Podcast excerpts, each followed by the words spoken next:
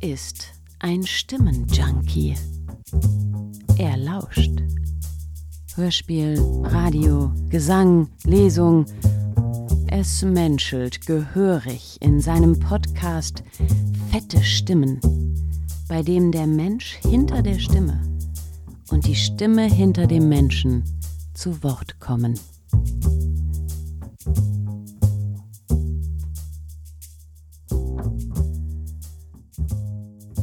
Mein heutiger Gast bei Fette Stimmen ist die wunderbare Claudia Reinhardt. Hallo Claudia.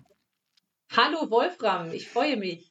Claudia, wir kennen uns oder du bist mir über den Weg gelaufen äh, als Sängerin des Vokalensembles Singapur. Wie kam es dazu, dass du Teil dieser Gruppe geworden bist? Ich habe im damals ganz neu gegründeten Gewandhaus Kammerchor gesungen. Ähm, der wurde äh, wahrscheinlich 2001 oder so gegründet.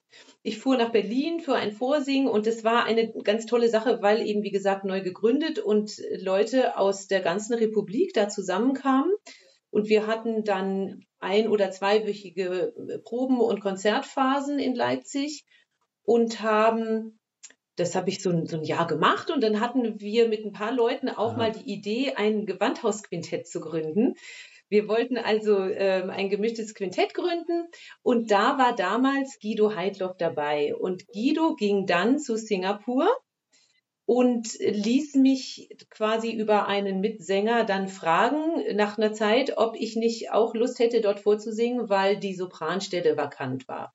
Bin dann mit einem großen Haufen Noten ausgestattet worden, die ich äh, vorbereiten sollte fürs Vorsingen und einem noch größeren Haufen Noten für eine zweite Runde nach München gefahren und habe ähm, dann in der zweiten Runde, glaube ich, fünf Stunden oder so mit den Kollegen geprobt.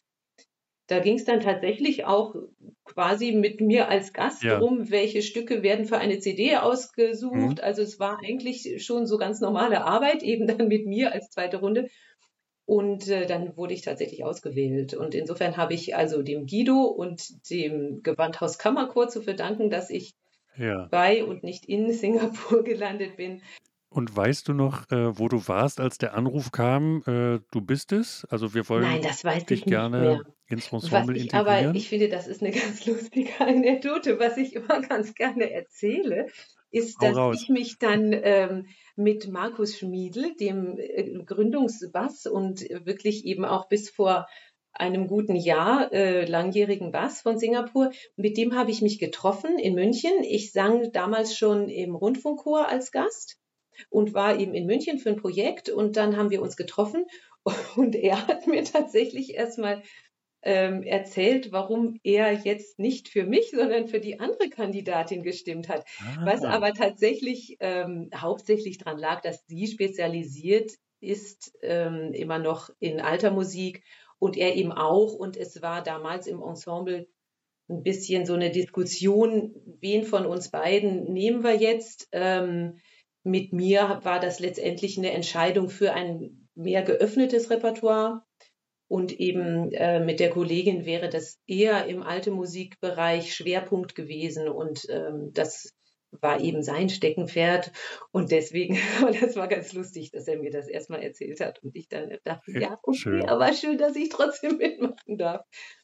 Warum oder warum hast du nach 20 Jahren jetzt gesagt, ähm, ich, ich äh, möchte nicht mehr? Warst du des Reisens müde oder äh, sollte einfach noch was anderes passieren? Ich war des Reisens müde auch, ja. Ich war auch ähm, des immer in diesem kleinen Gefüge äh, sich auseinandersetzen müssen äh, müde.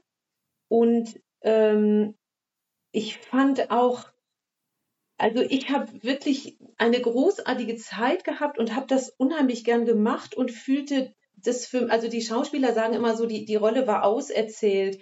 Also irgendwie habe ich gedacht, ähm, ich habe so das, was ich in dem Ensemble machen kann und äh, was ich reingeben kann, habe ich gegeben und ähm, es war jetzt auch tatsächlich so eine Zeit, wenn man noch mal was anderes machen will, man wird ja nicht jünger, ähm, finde ich, darf man auch den Absprung nicht verpassen Und es war für mich einfach Zeit. Also ich hatte mhm. Corona, ich lag im Bett und hatte viel Zeit, über mein kleines Leben nachzudenken ja. und rundete geburtstagsmäßig und habe dann gedacht, wie willst du das jetzt eigentlich noch so gestalten?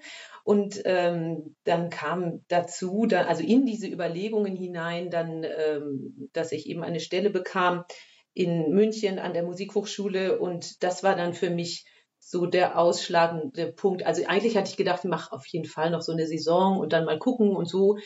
Ähm, und dann bekam ich diese Stelle und dann war das für mich auch ein Zeichen irgendwie. Und es war dann sehr rund und dann habe ich gesagt, das ist jetzt ein guter Punkt. Ich finde das sehr, sehr schön, dass häufig ja so Entscheidungen reifen, ist es nicht an der Zeit und siehe da, plötzlich kommt, kommt so ein Stellenangebot. Denkst, ja, super, genau das Zeichen, ja. das ich brauchte. Ähm, dann kommuniziert das jetzt mal der Band. Wie, wie lange hast du ähm, zwischen, zwischen deiner Entscheidung, also wie, wie viel Zeit hatte die Gruppe, eine Nachfolge zu suchen? Also wir haben eine sechsmonatige Kündigungsfrist, weil das ja bei uns nicht so einfach ist, jetzt wirklich jemanden zu finden, der da reinpasst, gesanglich und menschlich. Und ähm, da müssen ja viele Dinge zusammenkommen. Und darum haben wir diese relativ lange äh, Kündigungszeit. Und ich hatte dann die Zusage, ich glaube im Juni, Mitte Juni oder so, weiß gar nicht mehr genau. Ähm, und dann war für mich völlig klar, das habe ich auch in, meiner, in meinem Bewerbungsgespräch gesagt, dass wir eben diese lange Kündigungsfrist haben. Ähm, dann war mir klar, ich singe auf jeden Fall da jetzt noch äh, die sechs Monate. Das ist ja klar. Ähm, man will ja auch nicht von eben auf jetzt ähm, dann aufhören. Und das war denen natürlich auch klar. Also wenn die jemanden ähm, suchen oder auswählen, der eben auch im Konzertbereich tätig ist, ist es ja klar, dass diejenige ja. oder derjenige nicht sofort verfügbar ist. Und dann ähm, dadurch, dass es eine halbe Stelle ist an der Musikhochschule, konnte ich dann den Unterricht auch ganz gut äh, nachgeben es waren halt zwei Tourneen noch geplant im November und im Dezember. Und ansonsten ging das ganz gut. Ich habe dann meinen Unterricht eben so um die Proben rum gebaut und es war jetzt, es war eine sehr anstrengende Zeit, das wusste ich schon, aber es war tatsächlich dann auch so ähm, zwischen Oktober und Dezember, aber das hat ganz gut gepasst. Und jetzt habe ich im Januar, Februar noch äh, Stunden nachgegeben, dann für die Studenten. Ja, ähm, ihr habt ja wahnsinnig viele Aufnahmen auch gemacht. Ich habe hab mir nochmal so eure Diskografie angeschaut. Phänomenal. Hast du da eine, also hast du grundsätzlich Lieblingsprogramme, die du mit Singapur gesungen hast? Oder gibt es eine Einspielung, wo du sagst, da bade ich selber noch drin? Das ist einfach eine tolle Zusammenstellung. Ja, also ich finde tatsächlich die Sting-CD finde ich toll. Ich finde, die kann man auch gut hören. Dann mhm. ist mir wirklich jetzt an Weihnachten ähm, haben wir bei meiner Schwiegermutter dann so alle CDs durchgehört, die, so, die sie so hat und äh, landeten dann ganz am Schluss, äh, weil ich gesagt habe, hm, also muss jetzt nicht sein, dann bei unserer äh, Weihnachts-CD. Und äh, es ist immer so ein bisschen schwierig, finde ich, die eigenen CDs anzuhören. Man ist da nicht so entspannt. Ne? Man hört also alles, was man jetzt gerne anders mhm. machen würde. Man erinnert sich auch, ich habe zum Beispiel eine CD gemacht, wo ich auch ziemlich erkältet gewesen war. Und das höre ich dann auch und ähm, oder man weiß, man hat sich vielleicht über dieses Stück äh, nicht so richtig einigen können und dann ja. das schwingt ja alles mit, wenn man das anhört. Und jetzt so mit so viel Abstand fand ich dann eben auch diese Weihnachts-CD, die ist einfach schön, ne? Also die, die kann man sehr gut anhören und das ist auch so die, wo die Freunde mir jedes Jahr schreiben, wir schmücken gerade den Weihnachtsbaum und wie jedes Jahr läuft deine Weihnachts-CD, weil das natürlich auch eine Zeit ist, wo einfach gerne die Leute was hören und äh, sich vielleicht auch dafür die Zeit nehmen und das ist eben nicht so ein äh, Ringelpiez und Jingle Bells und sonst was. Also Jingle Bells mhm. ist auch schön, ja, aber ähm, es muss eben nicht immer sowas sein und dann dieses feine und nicht großer Chor und ich mag sehr also qualitativ finde ich ziemlich gut äh, die Romantiker-CD, Letztes Glück. Die bewegt ja, mich sehr. Die finde ich sehr, sehr gelungen. Ja. Ja, die habe ich, ich, hab ich ja, glaube ich, auch mal zwischendurch geschrieben. Äh, jetzt, oh, wo, ich, wo du es ja, ansprichst. Das ja, kann sein. Ähm, also ich das, finde, das liegt uns sehr gut. Ne? Und, und ähm, aber auch jetzt die letzte, diese Senfel-CD, die wir haben wir mit Gamben und mit Laute gemacht. Das hat auch sehr viel Spaß gemacht. Ja. Ähm, bis auf, dass wir uns dann dabei alle mit Corona angesteckt haben. Ähm, das schwingt dann auch mit, wenn man da. Aber die äh, Erinnerung nimmt dir ja auch keiner, weißt genau. du? Ich meine, jetzt, genau. jetzt äh, lacht man drüber oder lächelt zumindest ja. drüber. Ja. Und ähm, äh, Weihnachtszeit ist ein gutes Stichwort. Das dachte ich jetzt auch im vergangenen Advent wieder, dass wir äh, Vokalmenschen. Oh, aber entschuldige, ja, wenn ich dich über ja. unterbreche. Natürlich, also ja. was nämlich uns ein oder mir ganz, ganz, ganz am Herzen liegt und wirklich großartig ist, ist die ähm, Among Whirlwinds mit den Komponistinnen. Da habe oh. ich ja auch ein Stück machen dürfen. Mhm. Und ähm, das ist wirklich, das finde ich literaturmäßig, also auch als Konzertprogramm, das ist großartig und hat uns ja auch den Opus eingebracht und ähm, hat sehr viel positive Aufmerksamkeit ähm, mhm. erreicht. Und das finde ich sehr toll, weil diese Komponistinnen so toll sind und so tolle Frauen haben wir kennengelernt. Und mhm. das ist eigentlich so, die, die jetzt zuletzt mir am meisten am Herzen liegt. Das wollte ich nur noch schnell nachschieben. Ja, finde ich total. Man merkt sofort, wenn du das sagst, dass da Herzblut drinsteckt. Ich glaube, ihr habt den, ihr habt drei, drei Echo-Opus. Genau, also drei Echos und ein Opus, ja. also vier ah, ja. insgesamt. Ja. Genau. Du warst bei Weihnachten, Ich war bei Weihnachten, ja, vielen Dank. Ähm, ich dachte jetzt auch im, gerade im vergangenen Advent, dass, dass, dass gerade ihr aktiven Sänger, aber natürlich auch irgendwie wir Organisierenden ja doch wahnsinnig viel unterwegs ist und das ja irgendwie auch die Hochzeit des Konzerttums ist. Kannst du dich aber trotzdem so ein bisschen trotz aller Reiserei auf dieses Thema Weihnachten einlassen? Also bist du dann trotzdem schon in Weihnachtsstimmung oder hakst du bis zum Konzert 23.12. die Terminliste ab und sagst so, und jetzt Heiligmorgen äh, werde ich gemütlich? Nee, ich, ich bin tatsächlich eine ganz große Weihnachtsmaus. Ähm, ich mag Weihnachten unheimlich gerne. Ja. Ich mag auch vor allen Dingen sehr, sehr gerne Weihnachtslieder und ich singe sie gerne. Ich finde tatsächlich, dass die Atmosphäre eine besonders schöne ist. Ich glaube wirklich, dass die Leute noch empfänglicher sind ähm, für die Musik und manchmal machen wir dann auch was zum Mitsingen oder so. Das ist immer mhm. toll. Und ähm, es war jetzt auch wirklich besonders schön im letzten Advent, dass wir eigentlich so zum ersten Mal wieder volle Kirchen hatten mit dem Adventskonzert. Und ich wart finde, früher, man kommt. Wart ihr früher so schlecht verkauft? Nein, nein, okay. nein also da, nach diesen ja. zwei Corona-Jahren. Ne? Und, dann, ja. da hat einem das. Ähm, hat einem das echt gefehlt und das hat man dann so mhm. gemerkt, wie sehr einem das gefehlt hat, gerade in der Adventszeit. Ja. Und ich finde, man kommt dadurch selber am allerbesten in Adventsstimmung, wenn man das singt. Und das, also klar, versuchen wir auch immer mal eben neue Programme zu entwickeln, haben jetzt eins mit internationalen Weihnachtsliedern gehabt. Also es ist nicht immer dasselbe, aber ich singe tatsächlich alle Jahre wieder die Lieder gerne. Ich finde es schön. Hast du ein Lieblingsweihnachtslied, also Lieblingsdeutsches Weihnachtslied?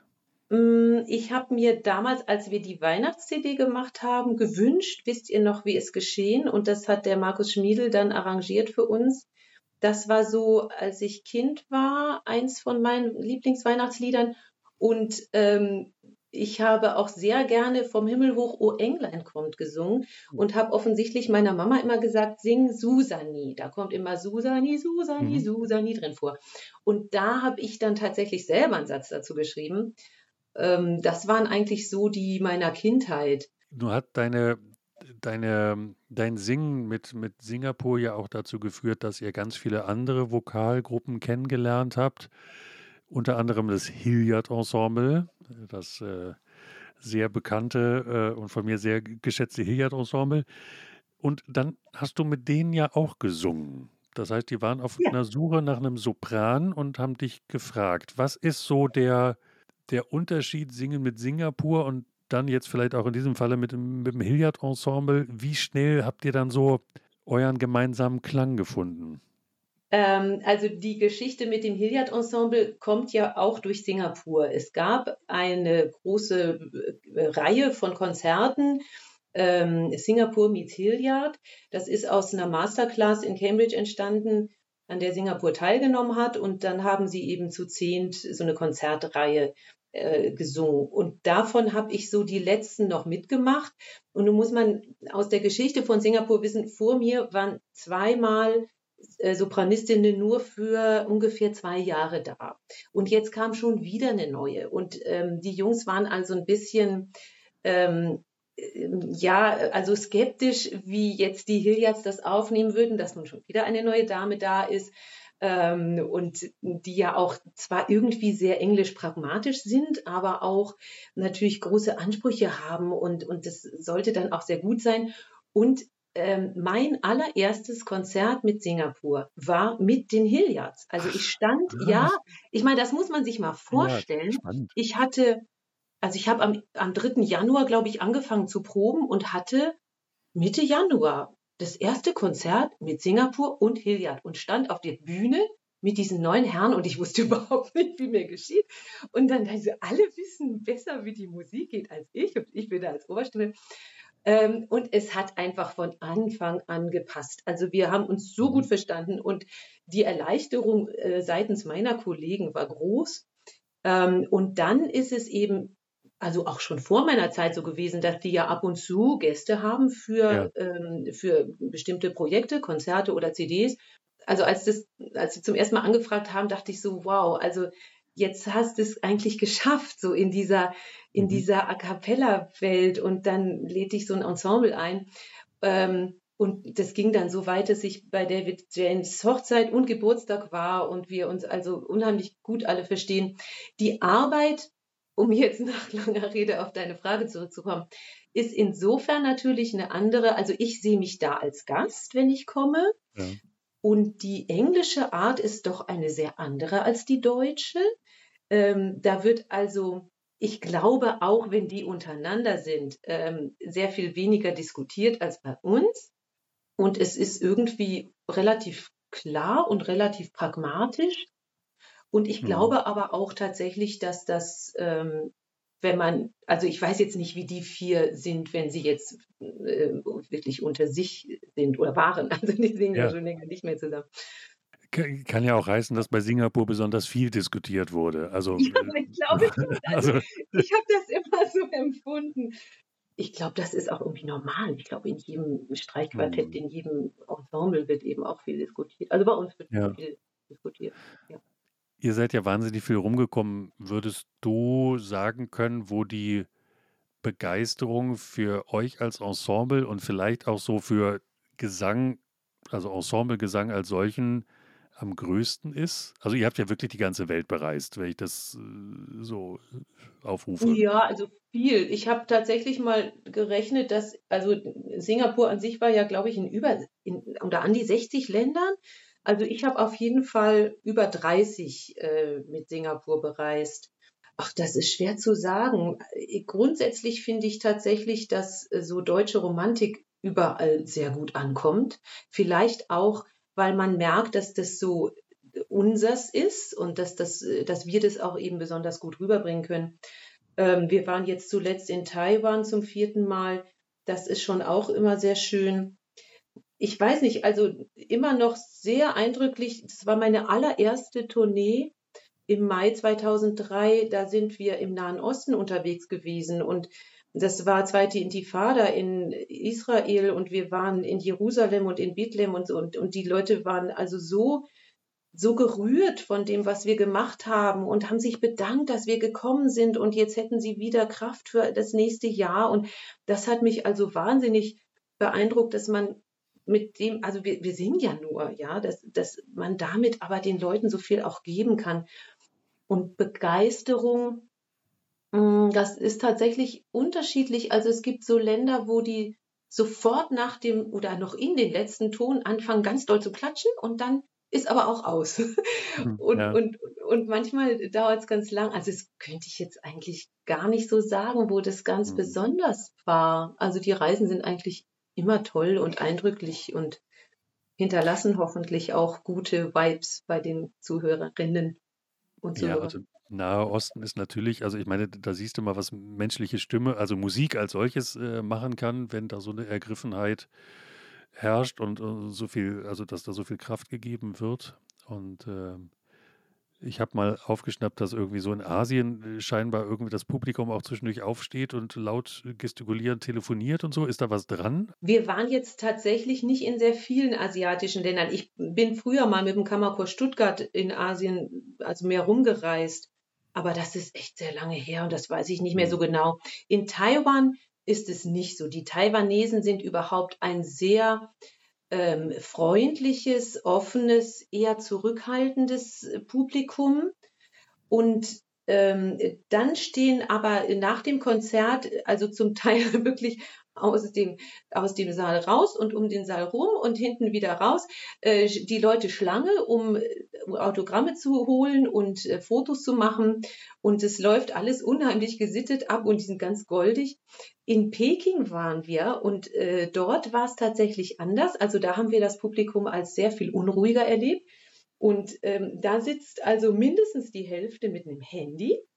Und dann stehen hinten, also in unserem Konzert war das jedenfalls so, ähm, in den Eingangsbereichen ähm, stehen äh, Angestellte von dem Konzertsaal und haben Laserpointer und zeigen von hinten mit einem grünen Laserstrahl auf das Handy-Display.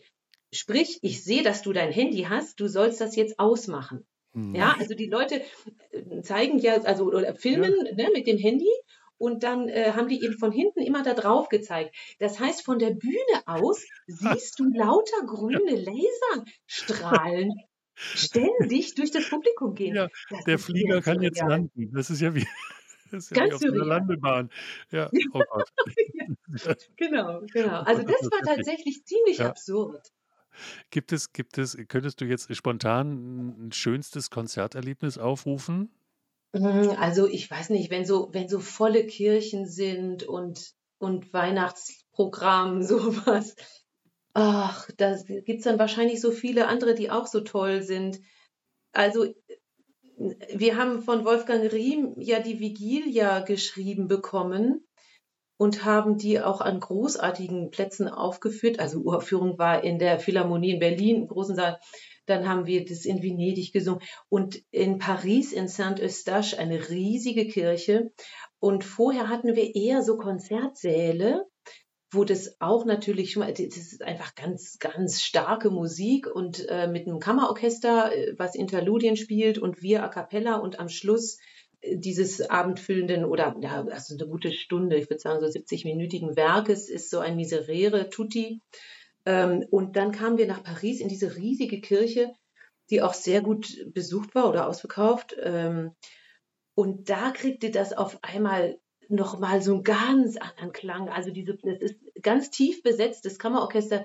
Es ist äh, Bratsche, Cello, Kontrabass ähm, und dann Horn und Posaunen und Tuba und also alles so ganz gruftig und dann ähm, mit Orgel und Schlagzeug und allem. Und das fand ich wirklich sehr eindrücklich, dass diese Musik, die man schon ein paar Mal gesungen und gehört hat, dann so, so eine ganz andere Tiefe nochmal bekommt. Aber es gab auch so viele andere tolle Konzerte. Also ja, wahrscheinlich, also, wenn ich jetzt hier eine Stunde sitze, dann äh, kommt eins nach dem anderen. Und den, und den, und den, genau. genau. Ähm, ja, aber äh, auch wieder spannend finde ich, dass das Werk, das du ja vielleicht vorher schon 17 Mal gesungen hast, jetzt der Raum dazu führt, dass es nochmal eine besondere Bedeutung ja. kriegt. Ja. Ja, also total. Ne? Oder manchmal entsteht dann irgendwas, das, Wahrnehmung, ja. oder dass man das dann auf einmal anders singt, äh, weil man jetzt vielleicht in einer anderen Stimmung ist oder mhm. irgendwer gibt was anders rein. Das finde ich ja einfach auch so schön, ne? dass das, äh, also wenn du das schon oft gesungen hast, das ja mhm. gar nicht immer gleich ist, also überhaupt nicht. Wie, wie, wie kriegst du dich ähm, konzentriert vor, vor so einem Konzert? Also ich ich kann mir auch vorstellen, wenn man so zu sechs reist und wir haben durchaus noch andere Themen als, als Vokalensemble oder Themen. Also mal angenommen, man hat gerade irgendwie Disput in der Gruppe, weiß aber so, jetzt ist in sechs Minuten Auftritt. Äh, wie, wie hast du dich fokussiert auf so ein Konzert, wissend, dass irgendwo im Hinterkopf noch was anderes wandert? Ja, das, das ist tatsächlich, also es kommt mal vor, und das finde ich sehr, sehr schwierig. Letztendlich ist es in dem Moment, wo du da rausgehst, wie immer beim, beim A cappella-Konzert singen, so 50-50 bei den Kollegen sein und bei sich. Und dann muss man vielleicht dieses 50-50 ein bisschen anders gewichten oder so und wirklich erstmal zusehen ähm, und sich auf seine Technik besinnen und auf, ähm, auf seine Emotionen und dann ähm, also dann ist eigentlich so viel Konzentration und so viel mitteilen wollen da, ähm, dass es dann dass das äh, auch das auf jeden Fall überwiegt oder dann, also man hat ja auch gar nicht dann die Zeit oder die Kapazität darüber nachzudenken, dann singt man einfach.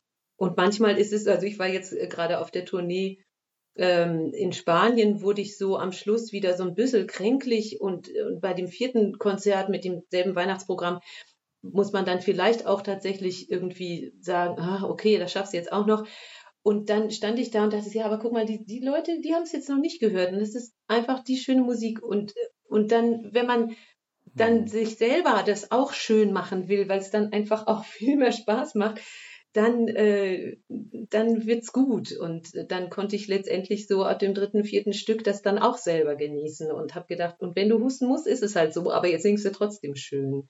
Ja. Ich glaube, es ist wirklich in dem Moment, wo man da steht, kommt das. Wenn du jetzt nicht mehr Teil des Ensembles bist, sondern solistisch unterwegs, singst du da komplett anders? Also ich kann mir vorstellen, dass wenn man so im Ensemble singt, nimmt man sich stimmlich auch mal zurück, um, um, ja, um den Ensemble-Sound ja. mhm. hinzukriegen.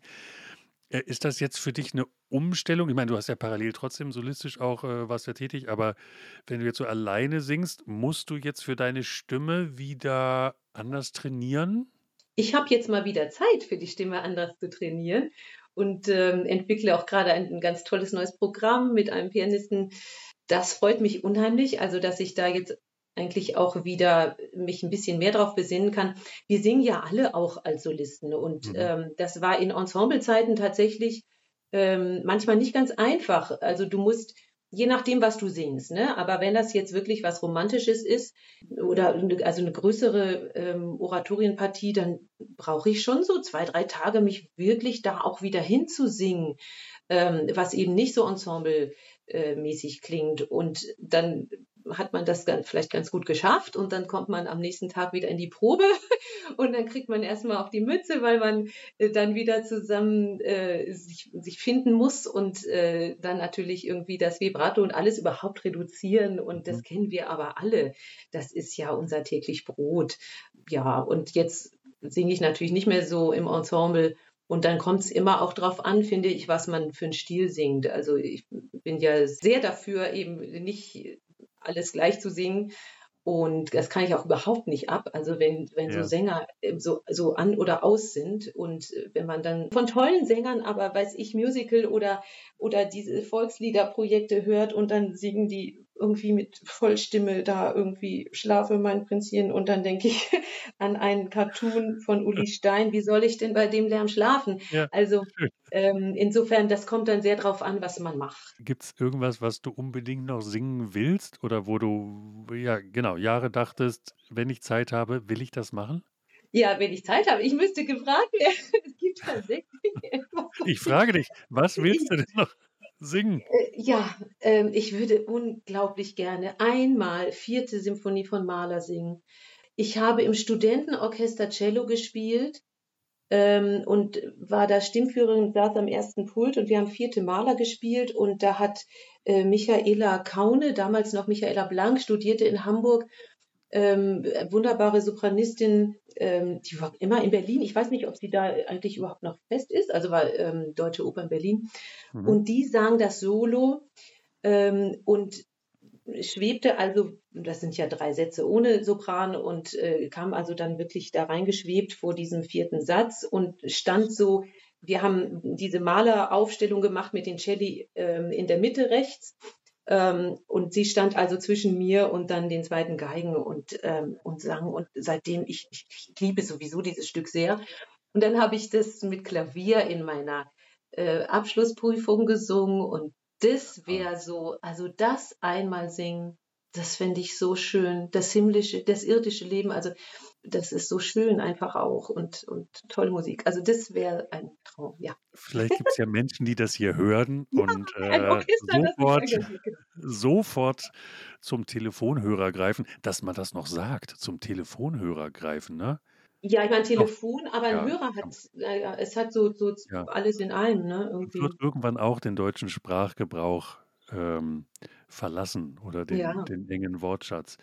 Nun bist du ja aber nicht nur mit dem Blick von der Bühne, sondern es gibt ja auch Situationen, wo du dich quasi umdrehst und selber Ensembleleitung machst. Du bist ja auch Chorleiterin Mhm. in München. Was ist denn das für ein Ja, Chor? das ist der deutsch-italienische Chor München, Il Coro. Ein Chor so um die 30, also jetzt sind wir, glaube ich, gerade 33. Ähm, so ein Kammerchor und wir singen querbeet. Ich suche schon auch immer viel italienische Sachen raus. Wir haben also einige Italiener, leider gar nicht so viele, aber äh, eben der Rest hat Italien-Bezug und wir reisen gerne nach Italien und ähm, das macht mir ganz viel Spaß. Dann könnte ich da auch mitsingen. Also äh, eine Leidenschaft für Italien habe ich auch. Ja, Aber sehr äh, also das, das kann sozusagen mich als Sänger schon qualifizieren, sozusagen die, die, die Passion für, für ähm, Italien. Ja, also das ist auf jeden Fall eine gute Voraussetzung. Es können nicht alle gut Italienisch, aber, aber viele können ganz gut Italienisch, auch bei uns. Und ähm, dann probt man so drei, vier Mal mit und dann äh, höre ich mir das dann mal einzeln an. Also man muss nicht vorher vorsingen, sondern äh, kann uns Mhm. kennenlernen und wir die Leute auch. Und ähm, da wir eben so ein kleiner Chor sind, muss ich schon schauen, dass das, also überhaupt, dass wir Leute brauchen oder in welchen Mhm. Stimmengruppen wir Leute brauchen und dass das passt von der Stimme und auch vom, vom Menschen her auch. Und dann wähle ich dann aus. Genau. Habt ihr Nachwuchsmangel? Also habt ihr Schwierigkeiten, Sänger zu finden? Ähm, jetzt im Moment geht es ziemlich gut, muss ich sagen. Also wir könnten jetzt, wenn dann tiefe Stimmen gebrauchen, hohe haben wir ganz gut. Ähm, natürlich ist es, also es ist ein Chor, der sich ähm, mal selbstständig gemacht hat aus dem italienischen Kulturinstitut heraus, wo viele von denen dann Sprachkurse besucht haben. Und ähm, so der Kern natürlich jetzt auch zusammen gealtert ist.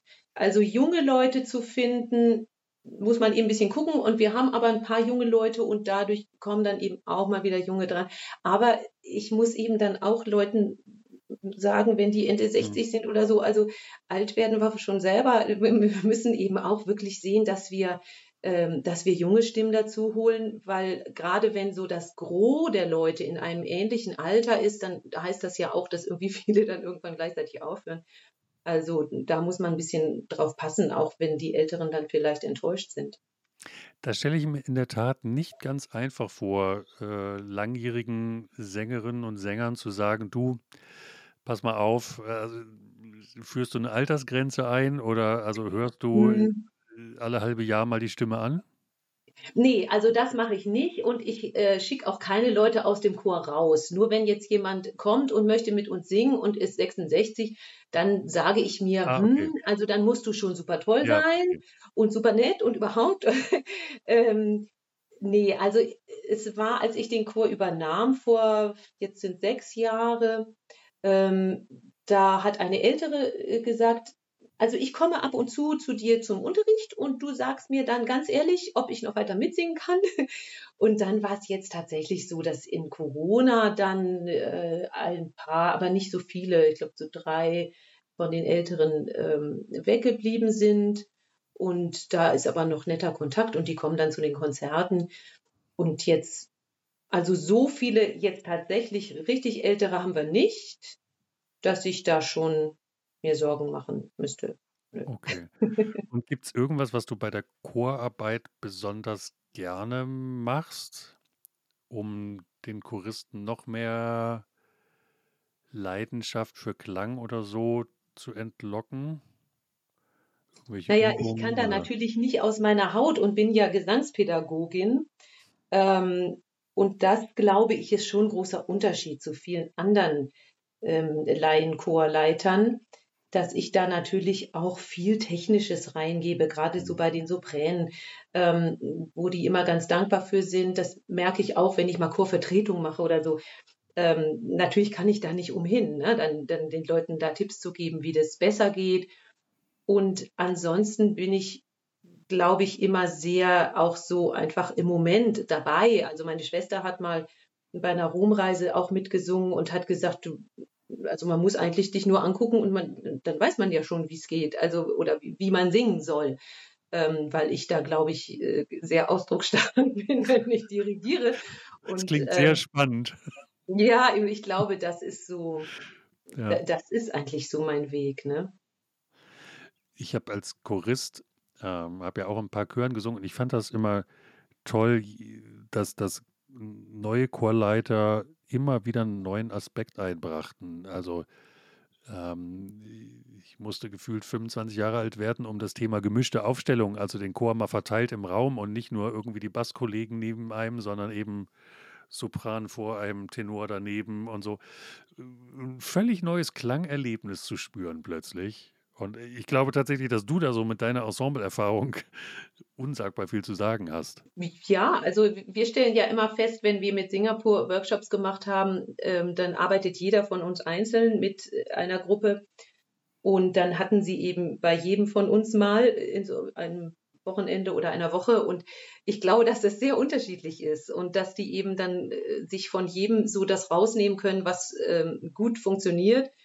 Und was jetzt so Ausstellungen, also ich, ich bin natürlich sehr ähm, auf dieses Miteinander singen und aufeinander hören ähm, auch getrimmt. Ne? Und ich ja. finde, dass natürlich zeige ich an, was die machen sollen, aber ich versuche auch in den Proben, die ohne Dirigat singen zu lassen, damit sie wirklich mal mitkriegen, ähm, wer hat denn jetzt gerade das Thema oder wo ist es denn? Und auch wenn das in die Hose geht, dann, dann muss man es eben nochmal machen. Aber ich finde mhm. das unheimlich wichtig, dass die wirklich auch miteinander singen und nicht nur mit mir, sondern eben auch untereinander. Und ich glaube, das kommt sicherlich sehr von diesem äh, A cappella, ähm, ja. von, dieser, von diesem A cappella-Hintergrund. Du, also du bringst auf jeden Fall das richtige Gehör dafür mit und bist ja auch häufig gefragt als Jurorin bei Chorwettbewerben, bei, bei äh, auf ein Aneinandertreffen von, von, von singenden Menschen, die sich im, im Wettbewerb messen. Ähm, wenn du so in der Jury arbeitest, worauf achtest du dann besonders, wenn ein Ensemble vor dir steht und singt? Das ist eine gute Frage. Ähm, ich glaube, also, so auch das. Du, äh, um, um sozusagen, also ich hatte da so einen Gedanken, ähm, wäre ich Sopranistin, ist jetzt so mein Gedankengang, hätte ich totalen Respekt, weil ich weiß, da sitzt die Claudia Reinhardt. Die singt ja mein Fach.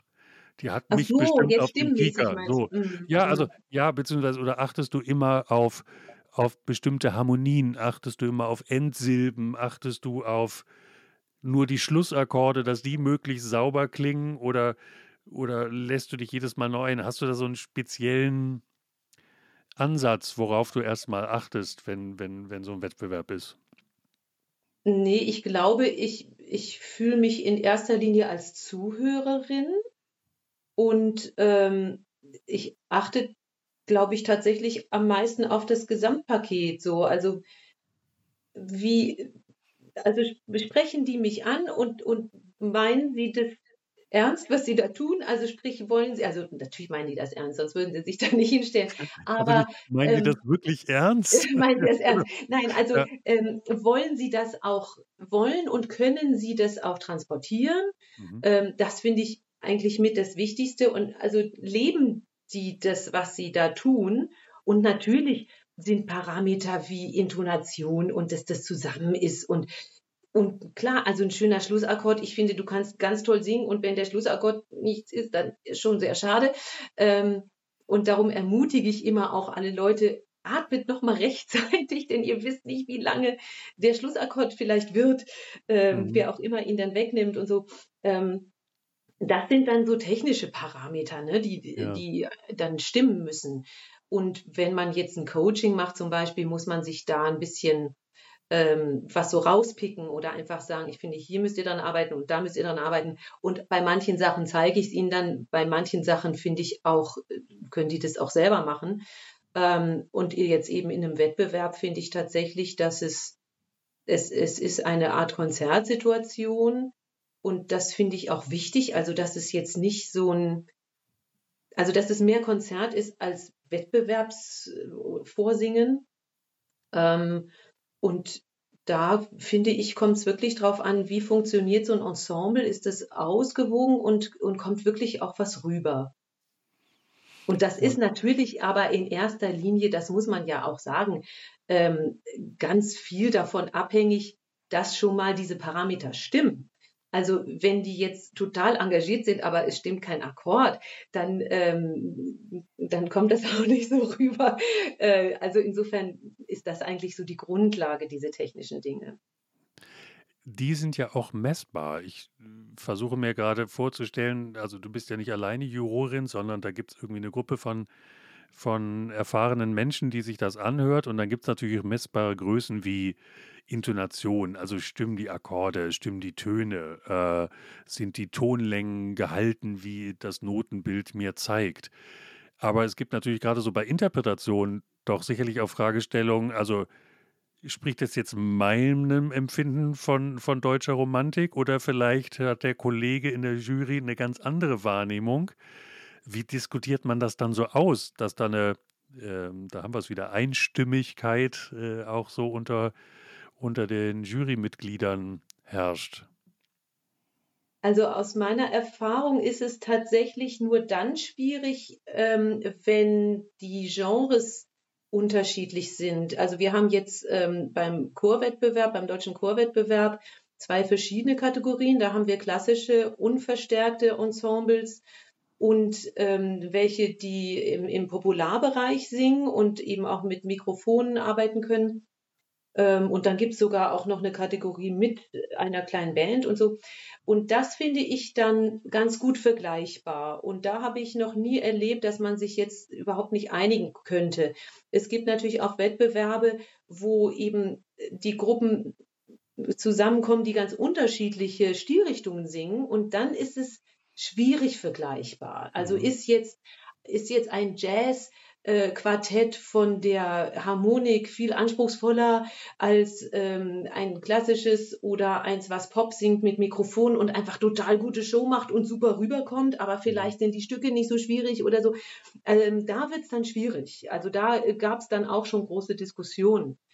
Ähm, eben wie man das miteinander vergleicht und, und ähm, wie das zu bewerten ist tatsächlich. Mhm. Im klassischen ähm, natürlich, also eine Interpretation muss ja da sein, aber da, ähm, wenn das gut rüberkommt, muss es ja nicht meine Art sein.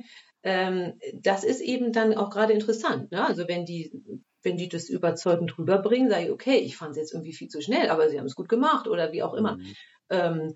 Und da waren wir eigentlich meistens ziemlich einig. Und dann gibt man ja erstmal Punkte ohne vorher zu diskutieren. Und dann ähm, diskutiert man, wenn die Punkte sehr weit auseinander liegen. Und das ist eigentlich nicht so oft der Fall. Die Erfahrung hat ja auch dazu geführt, dass du jetzt eine Dozentenstelle an der Musikhochschule hast in München. Ähm, was bereitet dir denn Freude beim Unterrichten? Ja, also die, diese jungen Menschen zu sehen und die zu begleiten und ähm, ist ähm, also auch so zu sehen, wie, wie die sich auch als Menschen dann entwickeln. Wenn man, ich finde, wenn man singt, ist es ja noch viel mehr man selber, als wenn man ein Instrument spielt. Und wenn die sehr jung sind, und jetzt habe ich natürlich auch viele Erstsemester und ich habe viele Schulmusiker, die also zum Teil wirklich sehr gut schon singen, aber jetzt noch nicht so, also das sind jetzt noch nicht Bühnenmenschen oder so, ähm, sprich, die sind noch am Anfang auch von, von einer Gesangsausbildung und dann ähm, denen zu helfen, dass sie sich auch einfach öffnen und dass sie sich trauen und dass sie zu ihrer Stimme finden. Und ich erinnere mich dann, wie das bei mir war und, und ich dann manchmal dachte so, hm, wo kam denn der Ton jetzt her? Oh, da war ich ganz gut. So. Ähm, und das erlebe ich dann jetzt manchmal auch, dass die dann, dann tatsächlich so Töne singen oder auch also Höhen oder Tiefen oder Rundungen oder Lautstärken, die sie eben vorher noch nicht konnten und ähm, sich dann darüber freuen. Und das finde ich schon wirklich eine ganz tolle Sache. Und da ich selber sehr lange gebraucht habe, um singen zu lernen, habe ich, glaube ich, irgendwie alles durch an Fehlern und ich kenne es und ähm, glaube ich, kann deswegen auch hoffentlich ganz gut unterrichten und dann fällt mir auch immer was ein, was man machen kann. Ähm, und das ist dann einfach schön zu sehen, wie sich das entwickelt. Also ich finde das ganz toll. Ich habe immer wahnsinnig gerne unterrichtet. als ich das eben sah auf meinem Bildschirm, wie du das beschrieben hast. Also ich, ich kann mir wirklich vorstellen, wie du dich auch mitfreuen kannst, wenn die Schülerin oder der Schüler irgendwie ein Erfolgserlebnis hat und sagt, ah, der Ton gelingt ja. Ich, äh, wirklich, das Strahlen war gerade gerade sehr schön zu beobachten. Wie, wie, ähm, wie gehst du mit dem Thema ähm, ähm, wie, wie heißt das? Äh, Bühnenangst, also Lampenfieber um. Hast du da Tipps für, für ähm, Musiker? Wie bist du damit umgegangen? Oder also hast du sowas gar nie verspürt? Oh, doch, natürlich. Also ich glaube, es gibt niemanden, der das nicht verspürt. Ähm, und das ist ja auch was, eigentlich auch was Schönes. Also wenn man jetzt rausgeht und man hat gar keine Anspannung, dann ist es blöd. Also dann wenn man sich selber langweilt quasi, das ist ja das Schlimmste, was einem passieren könnte. Ähm, also ein bisschen Spannung muss schon dabei sein, aber es darf natürlich nicht jetzt wirklich in, in eine Bühnenangst ähm, umschlagen. Ich fand immer Vorsingen ganz unangenehm. Also Vorsingen sind nicht wie Konzert und ähm, da war ich auch manchmal echt schlecht und habe auch nicht so eine richtige Antwort darauf. Ähm, also Vorsingen heißt, heißt äh, sich auf, auf, auf äh, einen Job zu bewerben, so? Oder? Ja, man hat natürlich ganz viele Vorsingen, Agentenvorsingen mhm. gemacht und, ja, okay. und ähm, Wettbewerb. Also Wettbewerb fand ich dann irgendwie schon wieder eigentlich angenehmer, aber so Agentenvorsingen oder ähm, ja, wo auch immer man ähm, eben immer wieder sich hinstellen muss und hat dann ein Stück oder ich habe mal für so eine Opernrolle vorgesungen ähm, und da sangen alle natürlich dieselbe Arie und wurden alle nach der hohen Stelle abgebrochen. Und dann äh, weiß man dann, ja, okay, also das geht jetzt allen so und da gibt es dann irgendwie 80, die das vorsingen oder keine Ahnung. Ähm, und das ist dann, also ich finde, das hat dann eben wirklich auch nicht mehr viel mit rüberbringen und was auch immer man eigentlich ja. als Künstler machen möchte, zu tun. Ich versuche natürlich viel über die Atmung zu gehen und ähm, da auch bei den, bei den Schülern, ne, den, ähm, den beizubringen. Also wenn ich eine gewisse Technik habe und wenn ich einen Zugriff habe auf meinen Körper und auf meine Technik, dann kann ich schon vieles nach ziemlich kurzer Zeit in den Griff bekommen, sagen wir mal so. Also ich fand tatsächlich meistens, dass ich so vorher vielleicht gar nicht so aufgeregt bin, aber wenn ich dann rausgehe und dann so das erste Stück, uh, und dann ist es aber gut, so ungefähr. Aber dann ist ähm. die Spannung doch vielleicht auch genau richtig, ne? Dann bist du bei völliger Ja. Konzentration und, und äh, nach der, nach der ersten Nummer ist dann, fühlt man sich sicherer und dann läuft das wahrscheinlich. Genau, genau. Also wenn man, das ist eben das Schöne, wenn man ein Konzert hat, dass man eben ja auch etwas entwickeln kann und eben nicht nur sich da hinstellen muss und eine halbe Arie singen und genau weiß, okay, dann ist einfach aus. So, ähm, und ja, also tatsächlich über die Atmung zu kommen und über, ähm, über einen Stand, also ich komme dahin, ich merke meine Füße, ich bin irgendwie, ich bin präsent und ich bin bei mir. Ne? Also man hat ja manchmal so das Gefühl, ähm, oh, der Saal trägt mich jetzt gar nicht und äh, die hören mich gar nicht. Und tatsächlich einfach bei sich zu sein und das so zu singen, wie man das geübt hat, egal wie jetzt die Umstände sind. Das ist so ein bisschen ähm, meine Erfahrung oder vielleicht so der einzige beste Tipp, den ich da geben kann. Aber ich finde tatsächlich, das war ein sehr, sehr schönes Schlusswort. Vielen, vielen Dank für heute. Bis ganz bald. Servus aus München. Das war Fette Stimmen. Wenn euch diese Folge gefallen hat, dann lasst gerne eine freundliche Bewertung da und gebt dem Podcast eure Stimme, indem ihr ihn weiterempfehlt. Fette Stimmen gibt es übrigens auch bei Instagram und Facebook. Alles verlinkt in den Show Notes. Bis zum nächsten Mal bei Fette Stimmen.